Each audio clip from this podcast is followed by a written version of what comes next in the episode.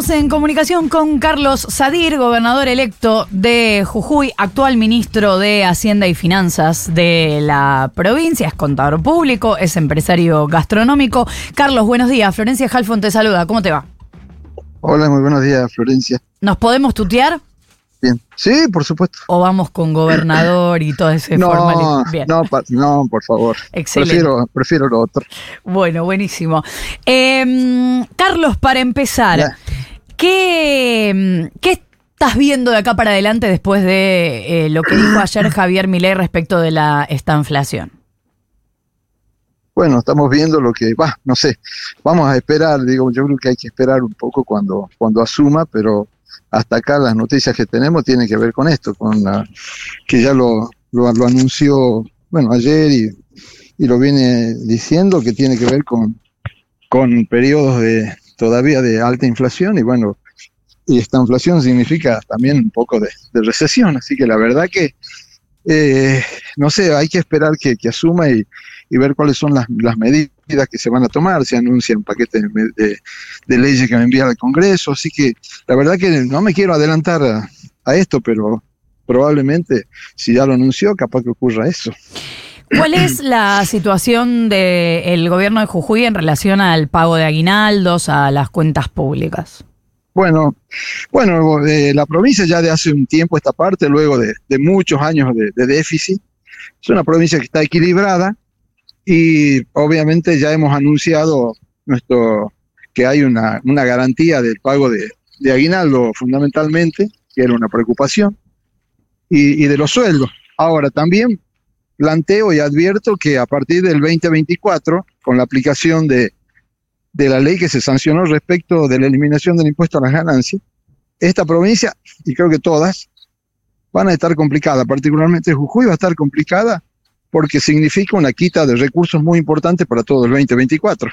Eso puede complicar el pago de haberes y nos va a obligar a, a tomar medidas seguramente de contención de gastos eh, más fuerte para poder atender los sueldos, la parte salarial. Ahora, eh, Carlos, ¿cómo te va? Nico Fiorentino te saluda. Hola, Eh, Nico, buen día. Buen día para vos. Eh, tengo entendido que hubo acuerdo de todos los gobernadores, incluidos los de Juntos por el Cambio, con los eh, peronistas para presentar un proyecto o al menos elevar un pedido al Congreso para que se coparticipe el 50% del impuesto al cheque y con esto tapar el bache fiscal de ganancias. ¿Esto es así? ¿Hubo acuerdo de todos los gobernadores? Sí, hubo una, en realidad los gobernadores, eh, los electos y los, los actuales, eh, venimos pidiendo a- gobierno que venimos pidiendo al gobierno que nos, que nos compense Ujú.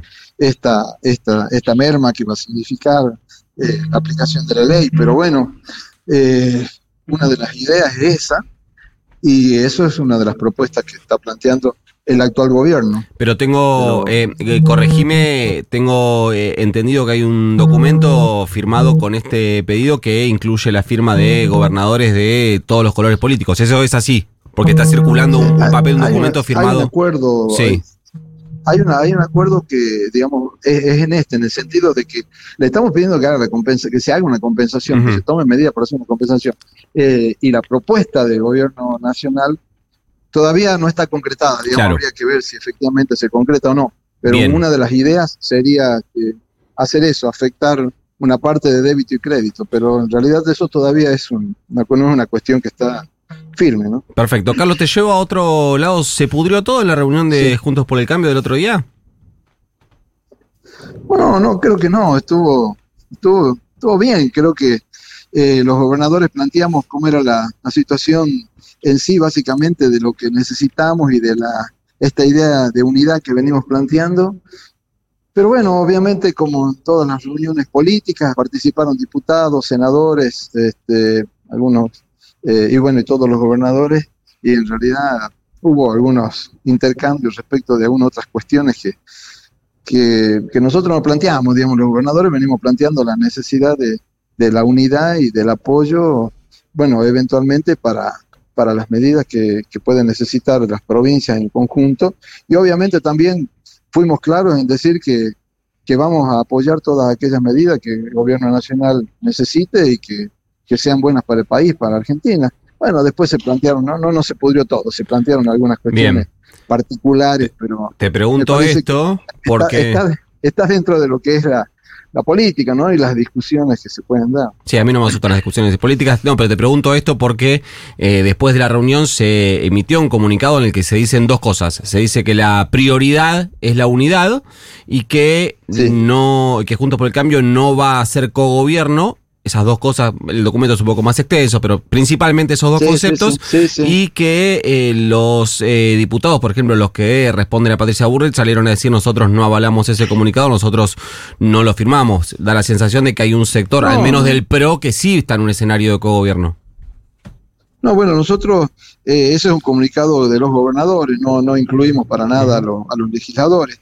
creo que lo dijimos ya varias veces y lo repetimos de nuevo, no es la idea nuestra eh, eh, este, cogobernar. Ahora, eh, probablemente, y, se da, seguro, no, no está todavía cerrado, no comenzó el nuevo gobierno y no están todas las designaciones, pero por lo que vemos hay algunas, este, que hay alguna, el gobierno está convocando a algunos para, para funcionarios, a, gente que puede ser de, de otros, de que no es de la libertad avanza, y específicamente algunos por el cambio, pero bueno, ahí planteamos que, que no hay, no hay oposición a eso, pero eso no significa para nada que, que, que gobierne, que cogobernemos. Así que la verdad que hubo, hubo ahí discusiones respecto de ese tema, sí, es verdad.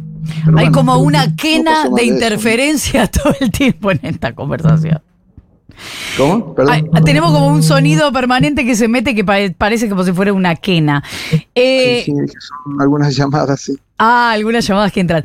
Carlos, cuando Mauricio Macri tiene conversaciones con Javier Milei, que tengo entendido por lo que decía Ritondo esta semana, que es bastante seguido, que tienen un, diálogo fluido, cuando Mauricio Macri hace alguna negociación en nombre de, no sé, alguna parte del PRO o dentro de Juntos por el Cambio para esto que vos decís, para ver cuál va a ser el lugar de de todos, de algunos, en el gobierno de Javier Milei por fuera de la libertad avanza.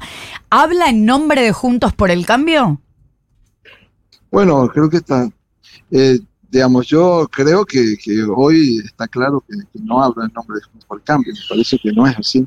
Y, menos este, en el caso nuestro, creo que tampoco habla en nombre de los gobernadores, que en realidad estamos planteando es un trabajo conjunto y de unidad. Me parece que está claro que no, que no lo hace, me parece que tiene, la verdad que desconozco si tiene, por lo que se sabe, ¿no? por lo que se cuenta, por lo que dicen ustedes, tiene reuniones este, continuamente o hablan, pero la verdad que entiendo que no lo hace por cambio.